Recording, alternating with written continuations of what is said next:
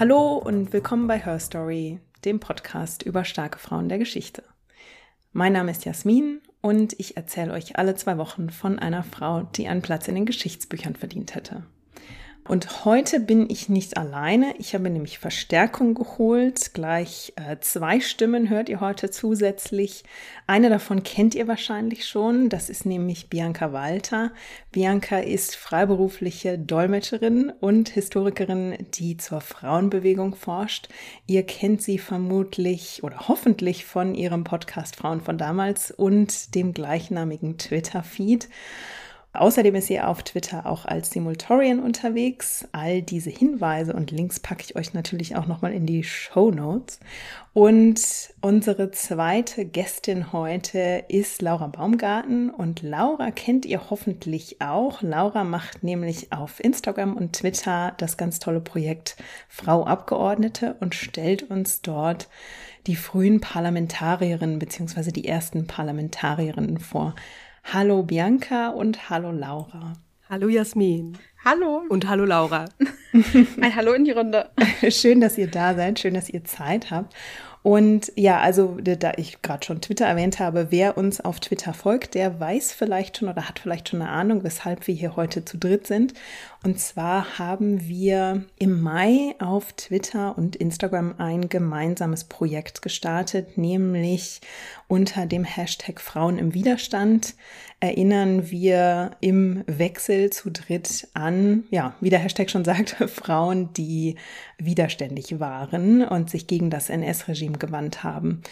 Und wir haben diesen äh, Twitter-Thread und auch die, das Instagram-Projekt am 24. Mai gestartet. Ich habe die, das Datum extra nochmal nachgeschaut. Also wir haben Ende Mai angefangen, am 24.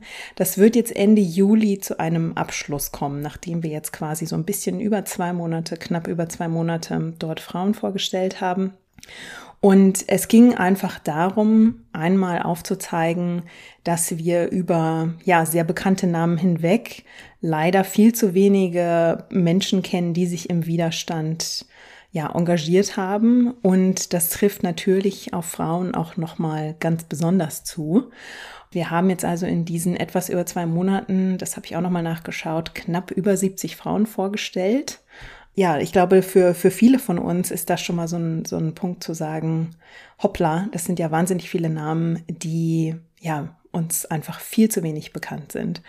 Und da wir diesen, diesen Thread jetzt Ende Juli zu einem Abschluss bringen, haben wir uns überlegt, wir fassen das nochmal ein bisschen in einem Podcast zusammen, beziehungsweise ja, ziehen so ein bisschen ein Resümee und bringen diese vielen Namen, diese vielen Frauen nochmal per Audio zu euch und wollten uns damit auch nochmal, wollten das Ganze nochmal ein bisschen zusammenhängender erzählen und eben diese verschiedenen Arten des Widerstands und auch die verschiedenen Hintergründe der Personen beleuchten. Wir haben deshalb zur einfacheren Handhabung, sag ich mal, und um diesen den Überblick zu gewährleisten, Kategorien gebildet. Da sind wir relativ vorsichtig. Also man kann natürlich nicht einfach Schubladen aufmachen und jede Frau da reinstecken. Es gibt viele, es gibt auch Querverbindungen, Überschneidungen, Mehrfachzugehörigkeiten. Wir haben aber so ein bisschen mal unterschieden in zum Beispiel jüdischen Widerstand, ähm, kommunistischer, sozialdemokratischer Widerstand, einfach um auch es euch so ein bisschen einfacher zu machen, so eine grobe Zuordnung zu haben. Und wie gesagt, die sind natürlich nicht allgemeingültig, weil es eben Überschneidungen gibt. Und was, glaube ich, auch noch ganz wichtig zu sagen ist bei meiner kleinen Vorrede, es geht natürlich nicht darum, den Eindruck zu erwecken, dass jeder Mann und jede Frau im Widerstand war. Natürlich wenn wir über die NS-Zeit reden, ähm, geht es immer noch darum, dass ein Großteil der Menschen zu dieser Zeit ja MitläuferInnen und auch zum Teil TäterInnen war. Also es geht nicht darum, diese Biografien zur Seite zu wischen oder die Geschichte umzuschreiben, sondern einfach auf einen Aspekt dieser Zeit zu schauen, der oft noch immer unterbelichtet ist und da noch mal ganz besonders auf den zusätzlich unterbelichteten Teil der Frauen im Widerstand. So, das war jetzt meine etwas längere Vorrede. Und ich glaube, wir können dann eigentlich schon direkt einsteigen. Und da würde ich direkt äh, das Mikro quasi einmal an Bianca übergeben, die mit einer Frau anfängt. Und so werden wir jetzt auch so ein bisschen da durchführen, dass wir exemplarisch Frauen vorstellen und die so ein bisschen in Gruppen einordnen und dann jeweils uns da gegenseitig unterstützen und dann noch Namen und Beispiele mit reinbringen. Also das für euch so ein bisschen zur Orientierung und damit würde ich das Mikro einmal an Bianca übergeben. Ein kurzer Hinweis. Im ersten Redebeitrag von Bianca ist ihr Mikrofon streckenweise ein kleines bisschen leise. Also ihr müsst in den ersten Minuten ein bisschen angestrengter hinhören. Danach läuft dann aber alles auf normaler Lautstärke weiter. Wir haben es also gefixt. Ich hoffe, ihr seht uns das kleine Technikproblem nach. Ja, beginnen möchten wir nämlich gerne mit einer Widerstandskämpferin, die in diesem Jahr 100 Jahre alt geworden wäre. Sie war Mitglied einer Widerstandsgruppe, meist sehr junger Menschen, die Flugblätter verteilte, zum Beispiel auch regimekritische Parolen auf Hauswände sprühte. Und ähm, ja, diese junge Frau wurde 1942 verhaftet, ein halbes Jahr später hingerichtet. Das war kurz vor ihrem 22. Geburtstag. Die Rede ist von Hella Hirsch. Hella Hirsch war Jüdin, sie hatte eine kaufmännische Ausbildung gemacht, fand allerdings in dem Beruf keine Anstellung und arbeitete ab 1939 dann als Sprechstundenhilfe bei einem jüdischen Arzt. Das allerdings nur bis 1941. In dem Jahr wurde sie nämlich zu Zwangsarbeit herangezogen oder ab dem Jahr. Hella Hirsch hatte schon seit den 1930er Jahren Kontakte zum Ringbund jüdischer Jugend, beziehungsweise war da Mitglied und kam auch so schon zu Anfang der Zeit des Nationalsozialismus in Kontakt mit der Widerstandsgruppe um Herbert und Marianne Baum, von der wir gleich äh, von Laura noch etwas mehr hören werden. Hella Hirsch wurde wie andere Mitglieder dieser Gruppe am 8. Juli 1942 verhaftet. Danach wurde sie zum Tod verurteilt und am 4. März 1943, wie gesagt, wenige Tage vor ihrem 22. Geburtstag, hingerichtet. Ja, und wenn man das so hört, Flugblätter, Hinrichtung mit nur 21 Jahren, dann ist das vielleicht was, ähm, was uns eigentlich an jemand anders erinnert. Ähm, das klingt doch sehr auch nach einer jungen Frau, die in diesem Jahr ebenfalls 100 Jahre alt geworden wäre, nämlich Sophie Scholl. Und dann fragt man sich vielleicht, Warum gibt es für Hella Hirsch keine Instagram-Serie? Warum gibt es über sie keine zahllosen Biografien auf dem Markt? Ähm, kaum Straßen, äh, die nach ihr benannt sind und meines Wissens auch keine oder nur sehr wenige Schulen, die nach ihr benannt sind.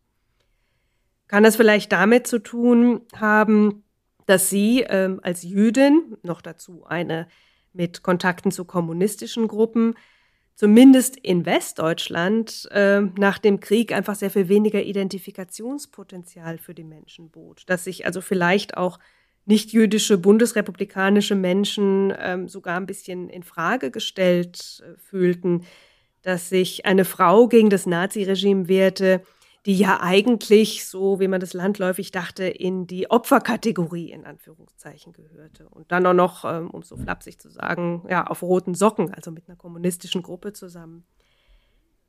Da kann man sicher sehr viel drüber spekulieren. Und ich denke, die Gründe, warum Hella Hirsch heute sehr viel weniger bekannt ist als Sophie Scholl, die sind bestimmt noch sehr viel vielschichtiger als das, äh, was ich eben genannt habe. So ist zum Beispiel ja auch ähm, mit in Rechnung zu stellen, dass äh, Jüdinnen und Juden in der Bundesrepublik ja in der Regel gar niemanden mehr hatte, der oder die die Erinnerung an sie wachhielt, weil schlicht und ergreifend ähm, die Familien ja ermordet worden waren oder mit viel Glück noch hatten emigrieren können. Das heißt, da ist auch eine ganze Erinnerungskultur ausgelöscht worden. Und genau aus diesem Grund, eben weil diese Erinnerung so getilgt worden ist, möchten wir jetzt bei unserem Gang durch zumindest einen Teil der Geschichte widerständiger Frauen im Nationalsozialismus ganz bewusst anfangen mit äh, dem jüdischen und dann gleich auch dem kommunistischen und dem sozialistischen Widerstand. Und da gebe ich jetzt dann weiter wieder an Jasmin.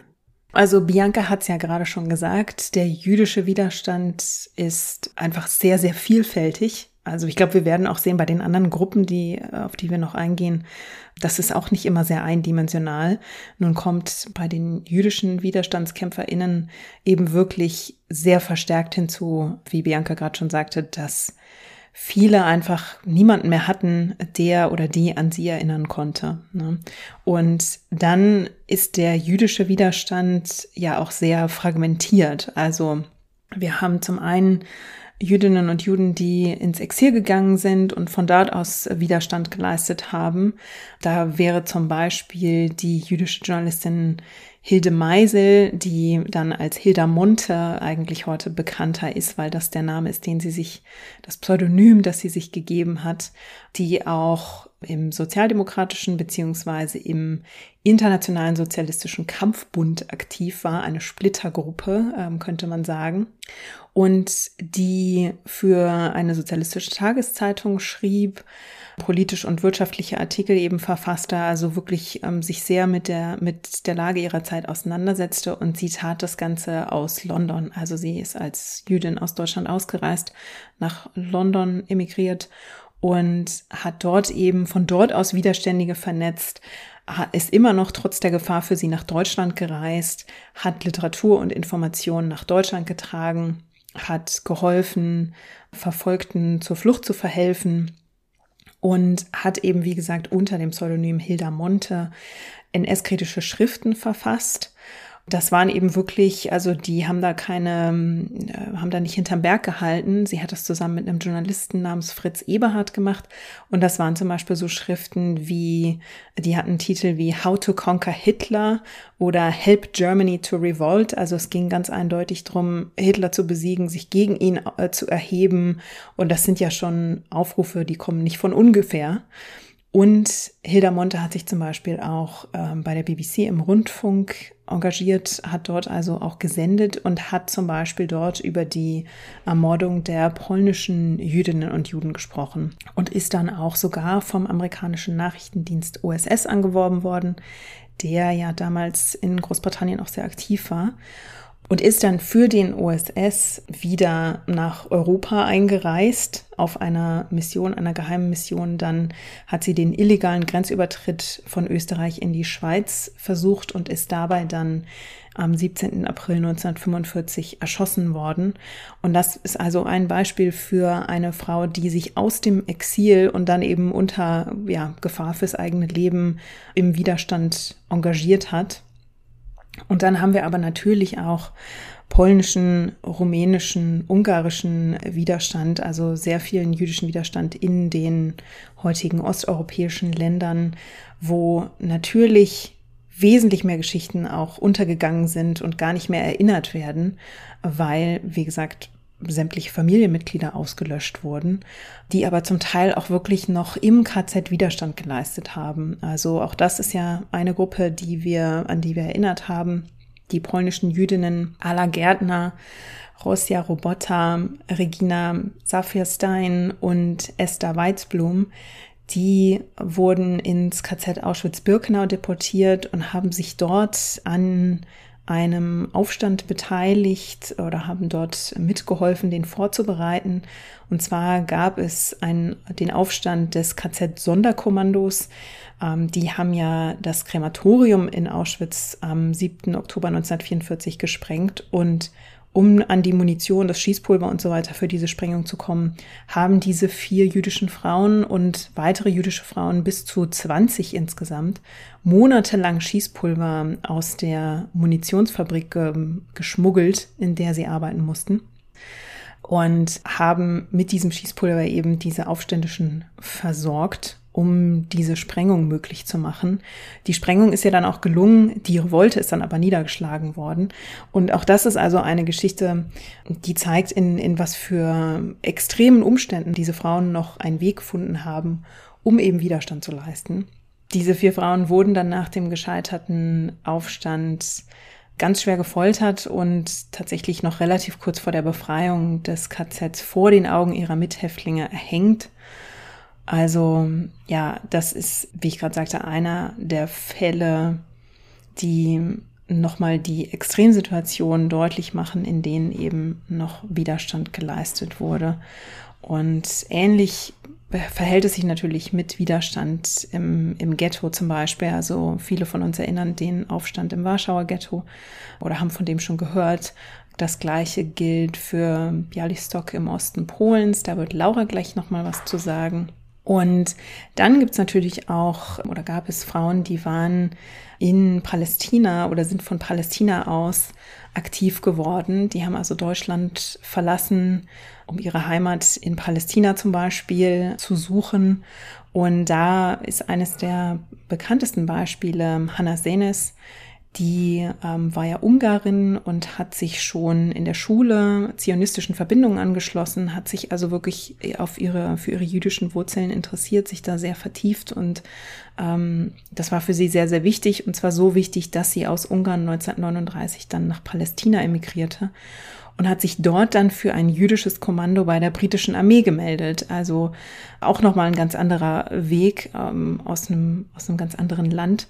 Ist dort richtig, hat eine Kampfausbildung bekommen und ist dann mit dem Fallschirm 1944 über Jugoslawien abgesprungen, um sich dort mit Partisaninnen und Partisanen zusammen im Widerstand zu engagieren, um ungarische Juden vor der Deportation zu retten. Und da war es leider auch so, dass sie bei der Überquerung oder kurz nach der Überquerung der Grenze denunziert und dann im Mai 1944 verhaftet wurde. Und sie wurde schwerer Folter unterworfen, sollte den Code für ihr Funkgerät preisgeben und hat sich da wirklich ganz lang geweigert und standhaft geweigert, sogar auch dann noch, als man ihre Mutter in die Zelle führte und auch drohte, man würde die Mutter auch ermorden. Und sie hat sich da also geweigert, den Code preiszugeben und wurde dann daraufhin erschossen. Und ihr Leichnam wurde erst nach dem Krieg 1950 dann nach Israel überführt. An sie wird heute, zumindest in Israel, auch verstärkt erinnert. Sie war auch eine, äh, sie hat Tagebuch geführt, sie hat Gedichte geschrieben und einige dieser Gedichte wurden vertont. Also in Israel ist die Erinnerung an sie heute wesentlich präsenter, als sie es zum Beispiel hier ist. Und also da sieht man schon an den paar Beispielen, die ich jetzt genannt habe, dass es eben wirklich ein ganz breites Spektrum gibt, das sich über verschiedene Länder erstreckt, das ja auch mit verschiedensten Motivationen, und das gilt auch für alle Frauen, über die wir heute sprechen, mit verschiedensten Motivationen kommt ja, also das wären so die Frauen, die ich vorstellen würde. Ich weiß aber, dass Bianca und Laura da jeweils auch noch Namen haben, die sie da gern ins Spiel bringen würden. Deswegen würde ich da einmal an euch übergeben, um da gern zu ergänzen. Ja, ich kann gern einmal anfangen. Wo wir gerade beim jüdischen Widerstand sind, würde ich ganz gern noch von Heika Großmann erzählen. Die ist 1919 in Białystok geboren worden. Das liegt heute im östlichen Polen und um 1900 waren etwa 63 Prozent der Einwohner in Białystoks Jüdinnen und Juden. Die Stadt hatte sich, bis Heika Großmann das jüdische Gymnasium Ende der 1920er Jahre besuchte, zu einem bedeutenden jüdischen Zentrum entwickelt. Hier begann die junge Heika dann auch, sich in der sozialistisch-zionistischen Jugendorganisation Ha-Sommer Ha-Zaire zu engagieren und dort steigt sie dann auch bis in die nationale Leitung auf und wurde Leiterin des Bezirks Brest-Litovsk. Nach Ausbruch des Zweiten Weltkriegs 1939, da ist Chaika 20 Jahre alt, ähm, geht sie für kurze Zeit nach Wilna. Sie kehrt dann aber 1941 schon zurück nach Bialystok und wird dort in das von den Deutschen eingerichtete Zwangsghetto inhaftiert. Sie kann dann aber von dort fliehen, indem sie eine polnische Identität unter dem Namen Halina Wuranowitsch annahm und so konnte sie sich unter Einschränkung frei in den deutsch besetzten Gebieten Polens bewegen. Und dadurch war es ihr möglich, als Kurierin für verschiedene jüdische Widerstandsinitiativen zu fungieren. Anfang 1942 ist sie dann wieder im Ghetto ihres Geburtsortes und beteiligt sich dann dort an der Organisation des Widerstandes, der im August 1943 niedergeschlagen wird. Nach der Liquidierung des Ghettos nimmt sie zusammen mit Chasia Bornstein-Bieleka und dem deutschen NS-Gegner Otto Busse Kontakt zu russischen und polnischen PartisanInnen auf und als eine von sechs Frauen, die am politisch organisierten Widerstand im Białegostoker Ghetto zuvor beteiligt waren, nimmt sie jetzt an den Partisanaktionen im August 1944 zur Befreiung ihres Geburtsortes teil. Ich möchte ganz kurz noch auf den weiteren Lebensgang von Reika Großmann hinweisen. Reika Großmann wird nämlich dann nach dem Krieg Mitglied im Zentralkomitee der Juden und Jüdinnen in Polen. Sie organisiert dann illegal die Einwanderung polnischer Holocaust-Überlebender nach Palästina und emigriert dann im August 1948 selbst dorthin. Sie lebte dann im Kibbutz Evron, leitete dort das 1963 begründete Widerstandsarchiv, das Institut und den Verlag Moreshet in Tel Aviv und trat der Arbeiterpartei Mapam bei. Sie engagierte sich dann zunächst in der Kommunalpolitik und wird 1969 in die Knesset gewählt, die, der sie bis 1988 mit einer kurzen Unterbrechung angehörte. Sie ist während dieser Zeit eben auch eine Vizepräsidentin der Knesset gewesen und 1993 erleidet sie dann einen schweren Unfall und stirbt im Mai 1996. Es gibt ähm, in der ARD-Audiothek unter dem Titel eine Hommage an Heika Großmann einen Beitrag von 2018, den ich euch gerne empf empfehlen möchte zu hören, weil der sehr ausführlich von Heikas Leben erzählt, aber auch mit eigenen Zitaten von ihr. Ähm, ich glaube, Jasmin packt euch den Link am besten einfach ähm, in die Shownotes rein und ganz kurz erwähnen möchte ich, weil ich glaube, dass es wichtig ist, ist, dass man eben von Heikas Widerstandstätigkeit so viel weiß, weil sie eine Autobiografie dazu später verfasst hat. Und das scheint mir für viele Frauen wichtig zu sein. Also wichtig, weil wir nur so von ihrem Widerstand erfahren konnten, wenn sie nicht von den Nazis ermordet wurden oder verurteilt wurden, meistens beides. Denn dann gibt es auch Akten darüber. Also für die Frauen, die den Nationalsozialismus überlebten, scheint es ganz wichtig zu sein, dass sie das später selbst aufgeschrieben haben. Und ich glaube, Jasmin wird dazu nachher auch noch mal was weiter ausführen hinweisen möchte ich auch darauf, dass so wie Heika Großmann auch Mira Fucher, Sive Lubetkin und Vlad Gamet im Warschauer Ghetto gegen die Nazis kämpften, also ähnlich wie Heika Großmann im Białystok. Ganz lieben Dank dafür und ja, ich werde den Link in die Show Notes packen, genau. Ich habe den Beitrag auch schon gehört und kann dir da nur beipflichten, der ist sehr zu empfehlen, der ist wirklich sehr sehr eindrucksvoll. Bianca, magst du direkt weitermachen? Ja, ich habe noch zwei Frauen und zwar für eine reisen wir nach Frankreich und für die andere kommen wir dann wieder zurück nach Deutschland. Also auch zwei jüdische Frauen. Eine wiederum eine sehr junge Frau, Marianne Kohn, die am 17. September 1922 in Mannheim geboren wurde.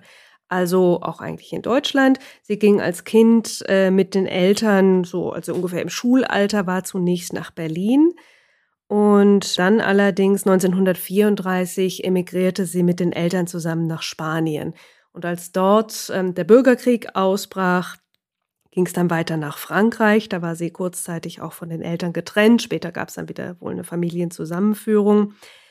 Aber ja, Marianne Kohn wurde dann also in Frankreich Mitglied einer jüdischen Widerstandsgruppe und sie ergriff den Beruf der Kinderpflegerin, und zwar bei der zionistischen Jugendbewegung Mouvement de Jeunesse Sioniste.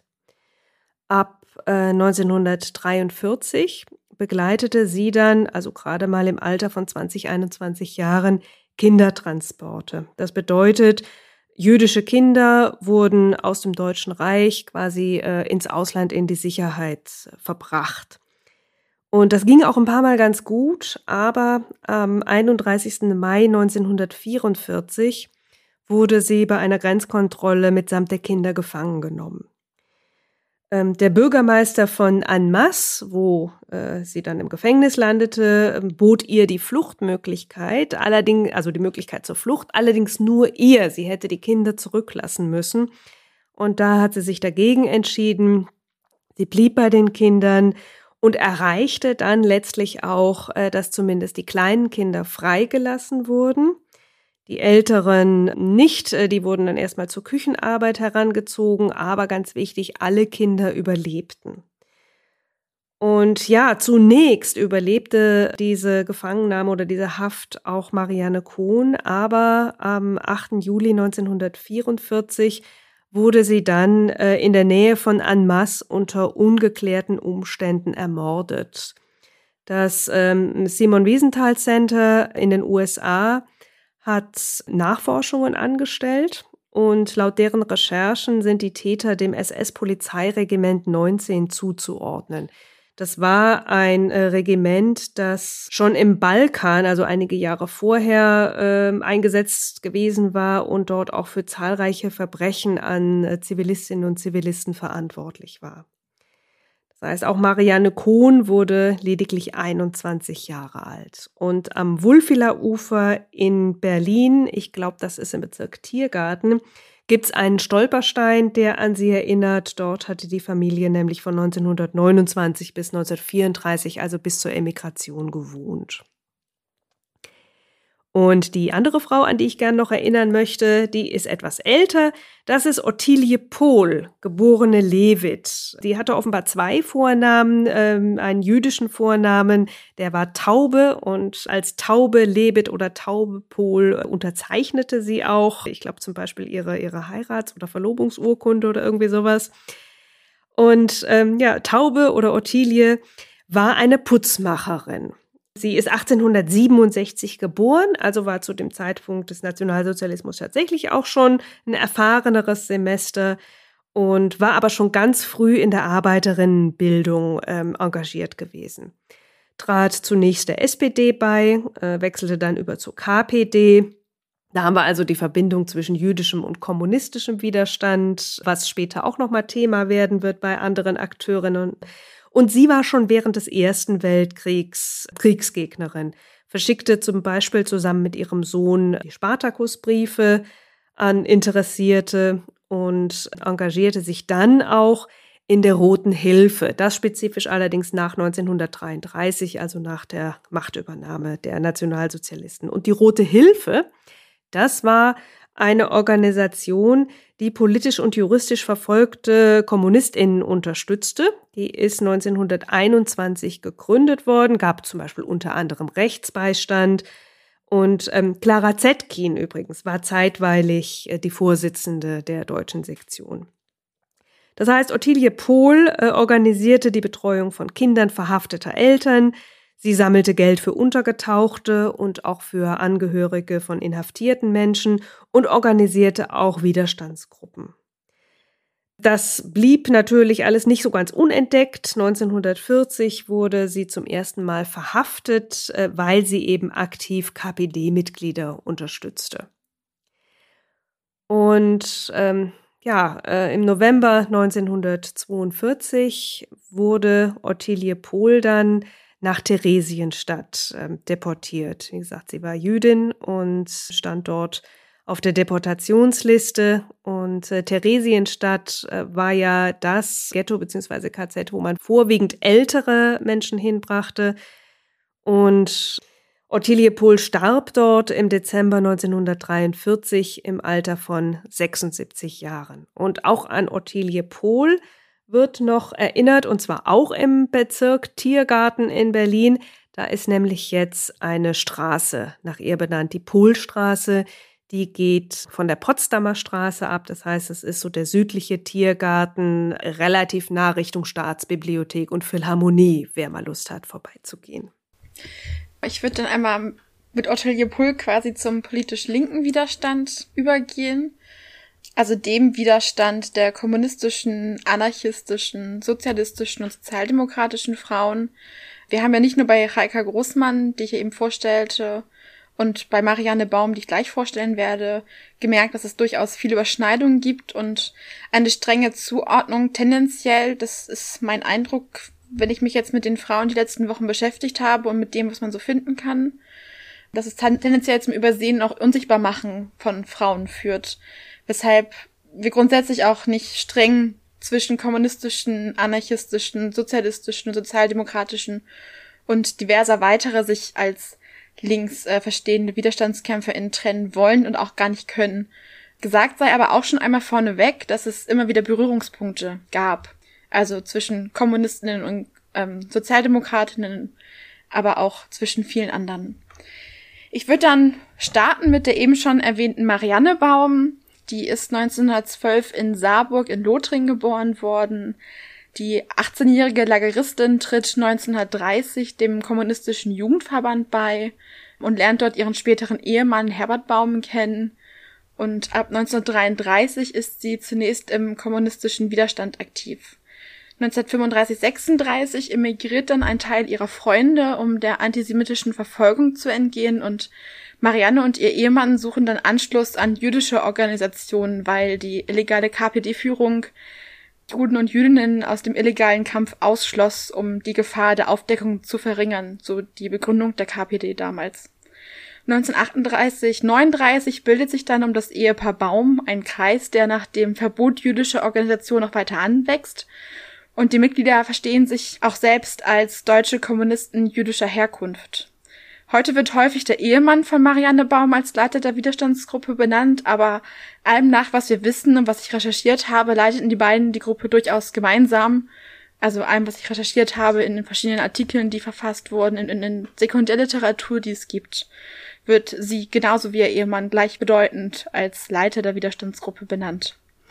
Ab 1940-41 stoßen zur Gruppe dann auch jüngere Zwangsarbeiter hinzu und die Gruppe versucht dann immer mehr unabhängig von kommunistischen Widerstandsgruppen eigenständige Formen des Protestes und des Widerstandes zu werden. Im Sommer 1941 verbreitet die Gruppe beispielsweise Flugblätter, um auf das Unrecht des deutschen Überfalls auf Russland und die Folgen des Krieges aufmerksam zu machen.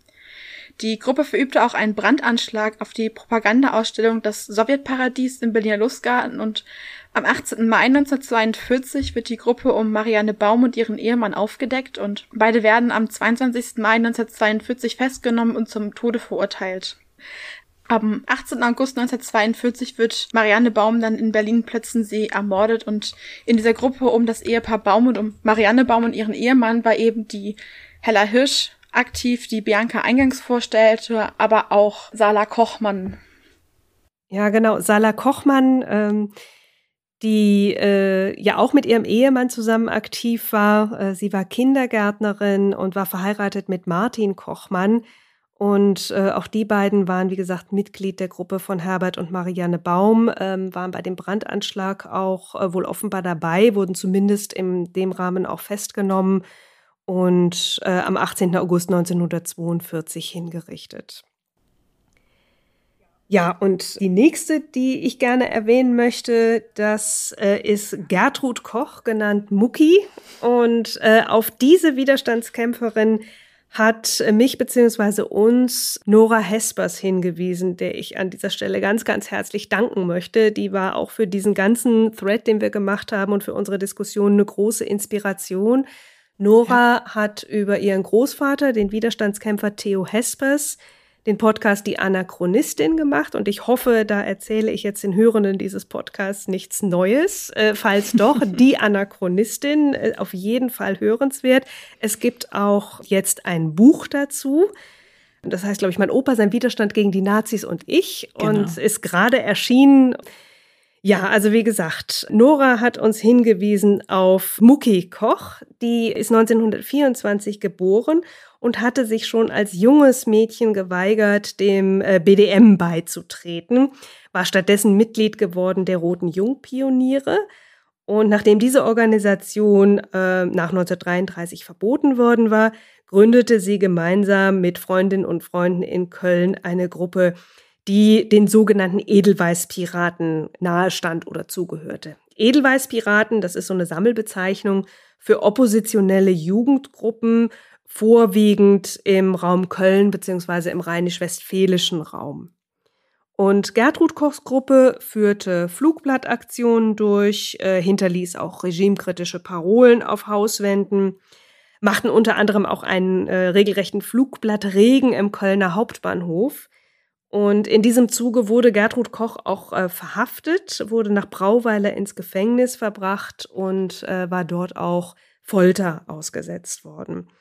Sie konnte durch einen äh, sehr glücklichen Zufall fliehen. Da hat offenbar der Wärter mal eine Weile nicht aufgepasst. Ähm, überlebte das Kriegsende mit ihrer Mutter zusammen im Allgäu und lebte ein, ein sehr langes und reiches Leben, engagierte sich später noch in der Drogenhilfe, war aktiv in der KPD und 2005, äh, also dann bereits im Alter von 80, 81 Jahren, war sie Mitgründerin des Kölner Edelweiß-Piratenfests. Und sie starb 2016 im Alter von 92 Jahren.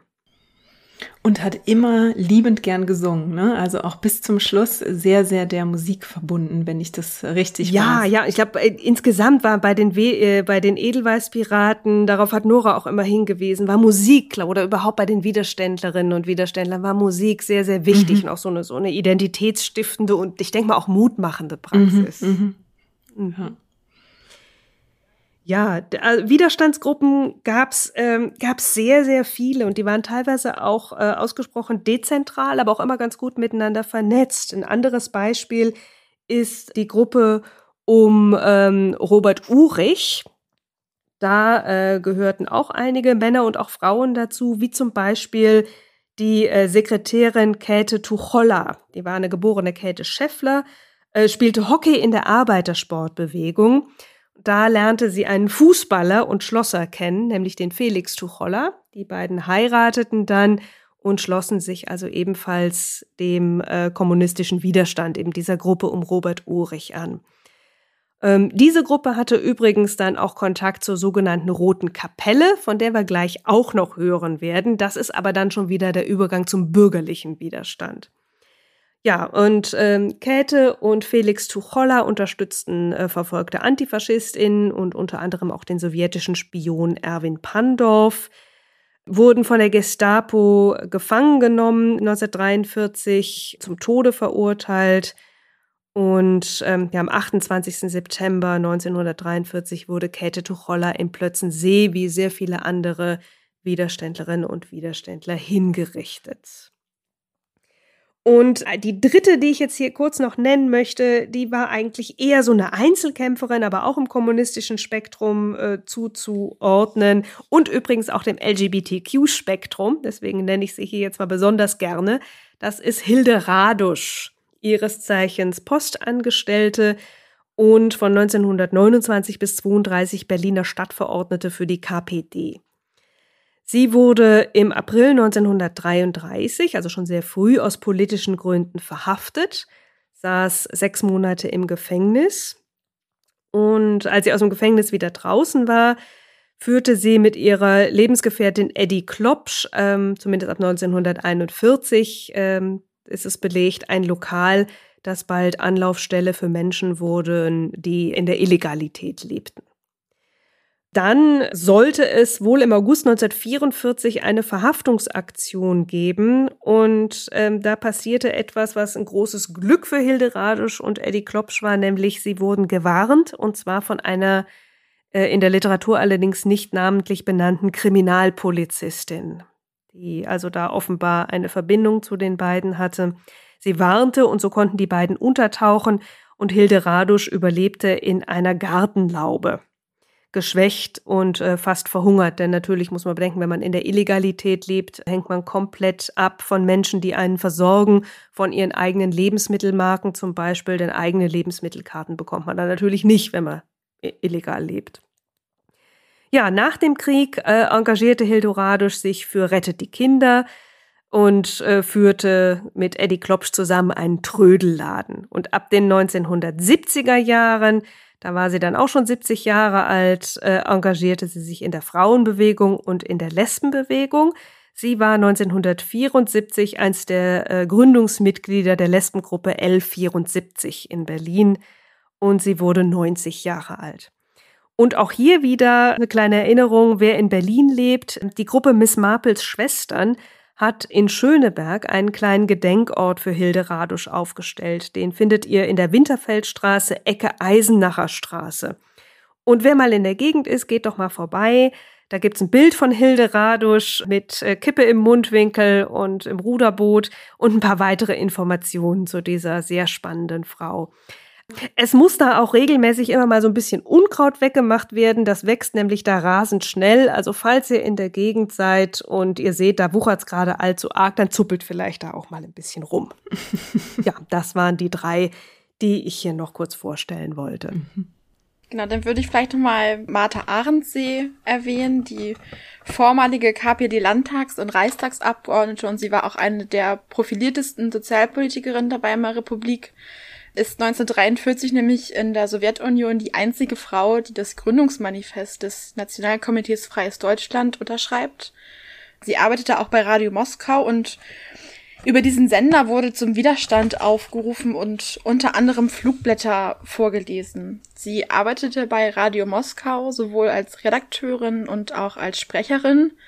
Und spannend und erwähnenswert fand ich das an dieser Stelle deshalb, weil wir von anderen Frauen wissen, die diesen Sender illegal abhörten und die dort vorgebrachten Informationen dann weitergetragen haben. Also zum Beispiel bei Hilde Koppi ist das bekannt.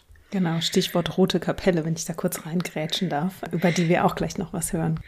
Genau, und bevor Martha Ahrensee nach Russland ging, war sie in sogenannte Schutzhaft genommen worden und emigrierte dann 1934 und kehrt dann im Juni 1945 nach Deutschland zurück und gehörte noch zunächst dem Zentralkomitee der KPD, dann dem Parteiverstand der SED bis 1947 an und widmete sich auch erneut der Frauenarbeit dann in der DDR und leitete auch die Sozialabteilung des FDGB und zog sich dann schon 1950 zurück.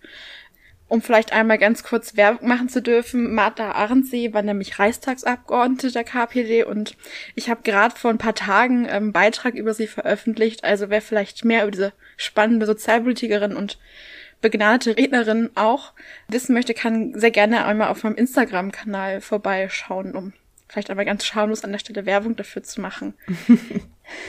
ich würde vielleicht direkt anschließen Hilde Berger. Die hatte sich vor 1933 einer zionistischen Jugendorganisation angeschlossen und war später dann in der trotzkistischen linken Opposition der KPD ähm, aktiv und blieb auch nach 1933 dort aktiv für die Internationalen Kommunisten Deutschlands, kurz IKD. Und als 1936 die Berliner IKD-Gruppe durch die Gestapo zerschlagen wird, wird auch sie verhaftet und bis 1939 ist sie im Zuchthaus gefangen gehalten worden und kommt dann als staatenlose Jüdin in das KZ Plastzow bei Krakau und ab 1944 arbeitet sie da für einen gewissen Oskar Schindler als Sekretärin und tippt so die Schindlers Liste ab. Ähm, sie selbst setzte sich dann an die siebte Stelle und überlebte dadurch das Konzentrationslager und nach dem Krieg siedelte sie dann in die USA über und heiratete dort und starb dort erst 2011. Und ich habe es bei Heika Großmann vorhin schon einmal angesprochen. Auch bei Hilde Berger wissen wir von ihrem Widerstand, weil sie später einige Interviews über ihre Zeit im Nationalsozialismus, in ihm, bei, über ihren Widerstand beim IKD und ihre Inhaftierung sowie auch ihre Zeit als Sekretärin von Oskar Schindler gab. Dann würde ich auch noch mal anschließen mit zwei Frauen, die ja quasi den, diesen kommunistischen und linken Widerstand auch noch mal ein Stück weiter auffächern. Wir haben nämlich einmal Kätchen Koslecki, die bei den, bei einer Gruppe namens die Roten Bergsteiger aktiv war. Und Kätchen Kozlecki war mit ihrem Ehemann Wenzel Kozlecki in dieser Gruppe aktiv und die gehörten, ähm, also die beiden engagierten sich ursprünglich in der trotzkistischen linken Opposition. Das war auch so, ein, so eine Splittergruppe der, der KPD. Sie engagierten sich also in dieser Gruppe und wurden auch gleichzeitig, also das war natürlich erstmal nur so eine Freizeitbeschäftigung, ähm, das Klettern und waren eben Mitglieder in der Vereinigten Kletterabteilung in Dresden. Und die wurde eben später bekannt als die Roten Bergsteiger, weil sich dort eben auch eben politisch Gleichgesinnte zusammenfanden. Und als sich das, ja, diese Gruppe immer weiter politisierte, nutzten die dann ihre Bergtouren, um auf diesen Bergtouren dann marxistische Zeitungen und Broschüren über die deutsch-tschechische Grenze zu schmuggeln. Und dabei blieb es dann auch nicht. Die haben zum Schluss auch oder die haben später auch flüchtige Genossinnen und Genossen über diese Routen ja in Sicherheit geführt. Und das begann ehrlich gesagt schon relativ früh, weil ja auch gerade die Kommunisten ja schon sehr früh zu den politisch Verfolgten gehörten im NS und tatsächlich war es schon so, dass Kätchen und Wenzel Koslecki schon 1933 dann in die Tschechoslowakei fliehen mussten. Sie haben sich dann dort weiter für die internationale linke Opposition engagiert. Die beiden trennten sich dann und Kätchen Koslecki floh dann allein 1938 weiter nach England. Die verbliebenen roten Bergsteiger, die noch in Deutschland waren, die wurden verhaftet und landeten in KZs, äh, wurden dort inhaftiert. Und diejenigen von ihnen, die überlebten, von denen blieben viele dann nach dem Krieg in der sich dann gründenden oder in der dann gegründeten DDR. Und viele von ihnen integrierten sich dann eben auch in der DDR und lebten dann eben dort in diesem System. Und die zweite, auf die ich gerne verweisen würde, das ist, ähm, das ist eigentlich ein Duo, nämlich Anna Götze und ihre Tochter Irma Götze. Die beiden waren in der, äh, bei den Anarchosyndikalisten aktiv, also nochmal eine andere Ausformung, eine andere Unterausformung der Kommunisten. Und Anna Götze war gelernte Pfalzerin und die hatte so eine politische Reise hinter sich so ein bisschen. Also die fing in der SPD an, ging dann in den Spartakusbund, dann weiter in die Freie Arbeiterunion Deutschlands und war dann eben bei den Anarchosyndikalisten aktiv. Und bei ihr war es so, dass sie ihre Wohnung in Leipzig, also man sieht schon auch im Osten Deutschlands ebenfalls aktiv, die hat ihre Wohnung in Leipzig zu einer Zentrale für diesen Widerstand äh, gemacht. Dort ging man also ein und aus und hat sich eben über, über Ideen ausgetauscht und über Aktionen. Und Götze wurde dafür auch mehrmals verhaftet und wurde dann 1938 zu drei Jahren Zuchthaus verurteilt. Und ihre Tochter kam, äh, ja, schlug quasi politisch ganz nach der Mutter, engagierte sich in den gleichen Zirkeln. Ähm, es gab auch, die hatte auch einen Bruder, also die ganze Familie war politisch sehr aktiv in diesem Bereich. Und die Tochter Irma Götze engagierte sich also auch in der Freien Arbeiterunion Deutschlands und dann bei einer Gruppe, die sich Leipziger Meuten nannte. Die hatten auch damals alle immer so schöne Namen, diese ganzen Gruppen. Und Irma Götze engagierte sich beziehungsweise stellte sich quasi als Kurierin zur Verfügung. Also sie schmuggelte Botschaften auch in die Tschechoslowakei, wo man eben ja Mitstreiterinnen und Mitstreiter hatte und half auch bei der Herstellung illegaler Schriften. Irma Götze ging dann 1936 nach Spanien in den spanischen Bürgerkrieg und also kämpfte, glaube ich, nicht aktiv, aber war aktiv bei den UnterstützerInnen für die Republikaner, also die, die sich gegen den Faschismus von Franco wehrten. Dort wurde sie dann verhaftet in Spanien und dann gab es so eine Art Odyssee durch verschiedene Zuchthäuser und Lager, erst in Spanien, dann in Frankreich und sie endete dann oder landete dann im KZ Ravensbrück und dort im KZ Ravensbrück, das war ja quasi das Frauenkonzentrationslager, dort traf sie dann ihre Mutter wieder die beiden ähm, waren eben dort eine Weile im Lager inhaftiert, wurden dann 1945 auch auf einen der Todesmärsche geschickt und haben es dann geschafft, von diesem Todesmarsch zu fliehen und haben also beide den Krieg überlebt. Eine dritte Frau, auf die ich auch noch kurz hinweisen möchte, wäre Anna Bayer. Über Anna Bayer wissen wir, dass sie auch im ISK aktiv war, also diesen Internationalen Sozialistischen Kampfbund, der ja auch wiederum sich an die SPD andockte. Also wir bewegen uns jetzt ähm, politisch von den Kommunisten ein Stück weit weg. Sie ist quasi so eine Art Verbindungsglied, womit wir jetzt gleich zum sozialdemokratischen Widerstand kommen. Und Anna Bayer betrieb in Frankfurt am Main zunächst das vegetarische Restaurant Vega und hat sich eben, wie ich schon sagte, als Mitglied im Internationalen Sozialistischen Kampfbund engagiert diesem Nebenarm der SPD. Dieser ISK wurde eben verboten, sobald die Nazis die Macht ergriffen und hat dann aber geheim weiter agiert. Und von ihr gibt's auch Interviews, deswegen kann man, weiß man von ihrem Werdegang eben auch ein bisschen mehr. Und da erzählt sie zum Beispiel, dass man sich eben in einer Gruppe von Leuten, denen man wirklich sehr vertraute, sich weiterhin traf, auch wenn äh, das mittlerweile verboten war. Und die hatten dann so eine Geheimsprache. Also die stellten Blumentöpfe ins Fenster und das zeigte dann an, ob jemand da war, ob die Luft rein war oder nicht, ob man sich treffen konnte oder nicht. Und schrieben sich zum Beispiel auch Nachrichten mit Zitronensaft, also quasi unsichtbare Tinte, so ein bisschen wie äh, im Yps-Heft, glaube ich. und ähm, konnten sich eben auf diese Art und Weise verständigen. Und man merkt schon, die waren relativ kreativ in ihrer Art und Weise, wie die miteinander kommunizierten. Und so wurden sie dann auch kreativ, als es um die Widerstandsaktionen ging. In einem ihrer Interviews erzählt sie davon, wie sie mit einem Koffer durch Frankfurt am Main gelaufen ist. Und in diesen Koffer hatten die Gummibuchstaben eingebracht. Und diese Gummibuchstaben waren mit einem Entwickler getränkt. Und jedes Mal, wenn sie den Koffer abstellte, prägten oder ähm, arbeitete dieser Entwickler auf dem, auf dem Pflaster und prägte dann die Worte nieder mit Hitler aufs Pflaster. Und das konnte man eben nicht einfach so abwaschen, sondern man musste dafür die ganzen Pflastersteine austauschen. Und dann lief diese Frau also in Begleitung eines jungen Mannes, die sich da quasi als Liebespaar ausgaben, durch Frankfurt am Main und stellte immer mal diesen Koffer ab und hinterließ so auf diese sehr kreative Weise ihre Spuren in Frankfurt am Main. Das Restaurant führte sie auch noch weiter. Das war dann Versteck für illegales Material und auch Anlaufpunkt für Kuriere. Und mit diesen Einnahmen aus dem Restaurant, die flossen dann wiederum in den Widerstand äh, des ISK zurück. Damit konnten dann Aktionen finanziert werden. Und sie musste dann auch 1937 vor der Gestapo fliehen, weil man ihnen so langsam auf die Schliche kam. Also sie erzählt, dass sie einmal in ihr Restaurant kam und dann die Info bekam, vorhin hat die Gestapo angeklopft, die suchen nach dir.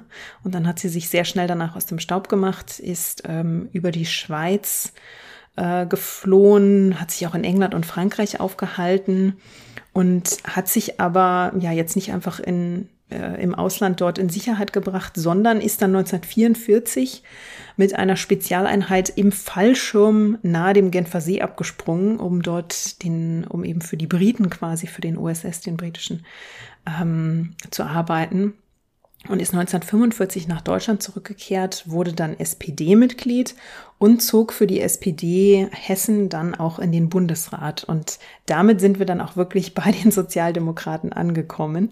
Da übergebe ich an Laura, die sich da sehr gut auskennt. Genau, ich würde dann einmal weitermachen mit Johanna Kirchner, wo wir jetzt bei der Sozialdemokratie angekommen sind.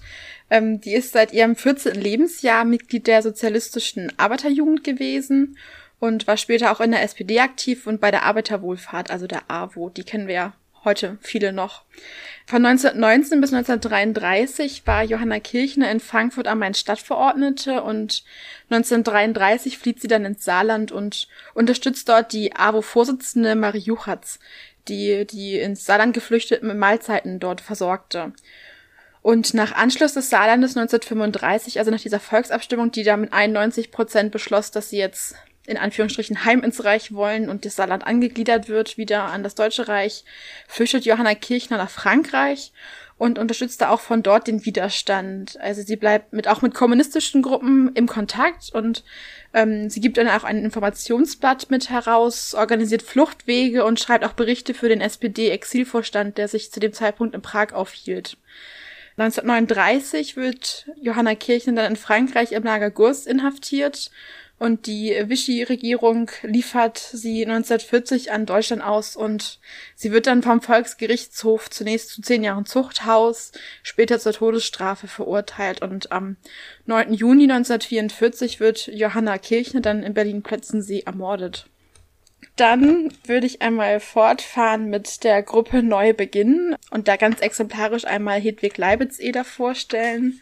Die Österreicherin Dr. Hedwig Leibitzeder kam nach ihrem Philosophiestudium in den 1920ern nach Berlin und trat dort bereits um 1930, 31 der Gruppe Neubeginn bei und in Berlin arbeitete sie als Verlagslektorin und wird 1936 verhaftet. Zuvor hatte sie nämlich mikroverfilmte Prozessunterlagen gegen andere aus der Gruppe Neubeginn nach Prag zum Exilverstand der SPD gebracht und sollte eigentlich schon bei ihrer Rückkehr verhaftet werden. Sie rettet sich dann mit einem Sprung aus dem Badezimmerfenster, verletzt sich dabei aber so schwer, dass sie doch noch verhaftet wird.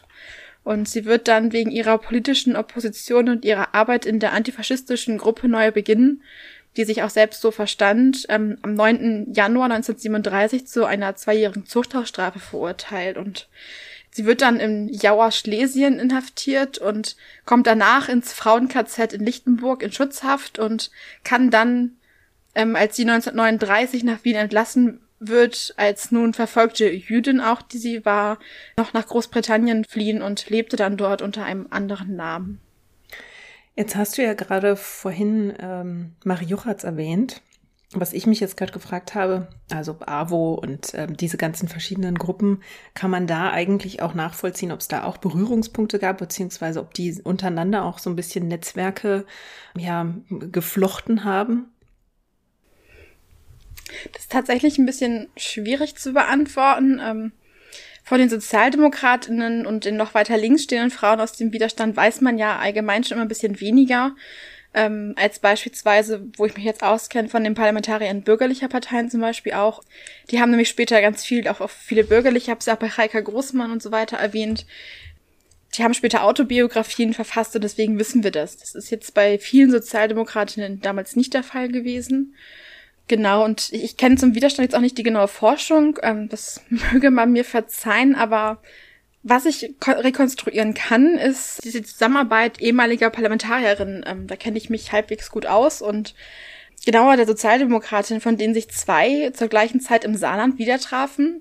Bei Johanna Kirchen habe ich ja schon eben angesprochen, dass sie einer gewissen Marie Juchatz half bei der Essensausgabe an Flüchtende.